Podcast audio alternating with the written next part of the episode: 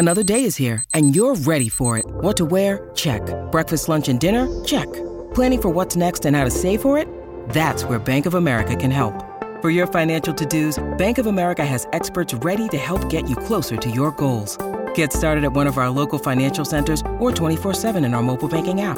Find a location near you at bankofamerica.com slash talk to us. What would you like the power to do?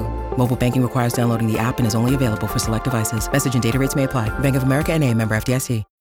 When you need mealtime inspiration, it's worth shopping Kroger, where you'll find over 30,000 mouthwatering choices that excite your inner foodie. And no matter what tasty choice you make, you'll enjoy our everyday low prices, plus extra ways to save, like digital coupons worth over $600 each week. You can also save up to $1 off per gallon at the pump with fuel points. More savings and more inspiring flavors make shopping Kroger worth it every time. Kroger, fresh for everyone. Fuel restrictions apply. Quel est ce château qui a inspiré le logo de Disney? Merci d'avoir posé la question. Vous l'avez vu des dizaines de fois, si ce n'est des centaines, mais savez-vous vraiment ce qui se cache derrière le logo de Disney? Ce grand château féerique que l'on retrouve au début de chaque dessin animé de la firme, tandis que résonnent les premières notes de la musique de Pinocchio quand on prie la bonne étoile. Comme un écho aux premiers contes de fées qui ont fait les beaux jours du premier âge d'or des studios Blanche-Neige, Cendrillon, et... La Belle au Bois dormant? Tout à fait. Le logo du château Disney est inspiré de celui de La Belle au Bois dormant, le dessin animé de 1959. Ce qui peut sembler amusant quand on sait que ce film ultra ambitieux a bidé, faisant comprendre à Walt que la mode des contes de fées était passée. Mais l'idée d'utiliser l'image de ce château pour représenter sa marque a sans aucun doute été une bonne idée. La preuve, ce logo existe maintenant depuis 1985. Alors il a été modifié plusieurs fois depuis pour s'adapter à l'ère du temps, mais l'idée principale reste la même. Ce château de conte de fées est devenu depuis tellement iconique dans l'imagerie de la marque qu'il sera reproduit grandeur nature dans plusieurs parcs Disneyland à travers le monde.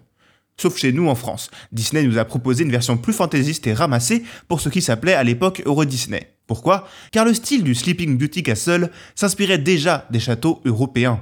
Et oui, la demeure d'Aurore, aussi féerique soit-elle, existe bel et bien pour de vrai. Ou presque. L'inspiration vient d'un véritable coup de cœur architectural pour Walt Disney. Et on le comprend, ce château est considéré comme l'un des plus beaux au monde, rien que ça. Bon, arrête de teaser, c'est quoi ce château? Il s'agit du château de Neuschwanstein, dans les Alpes bavaroises au sud de l'Allemagne.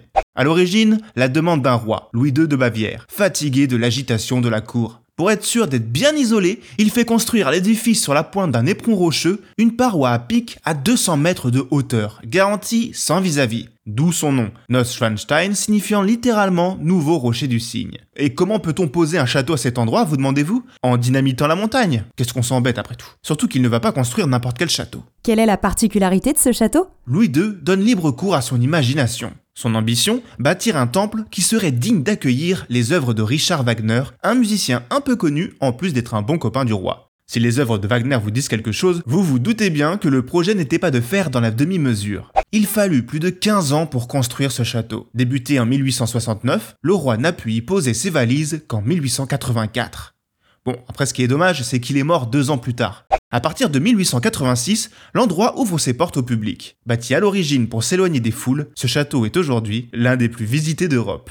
Quant au logo Disney, il s'éloigne de son inspiration d'origine en 2007 pour mieux coller au design du château de Cendrillon.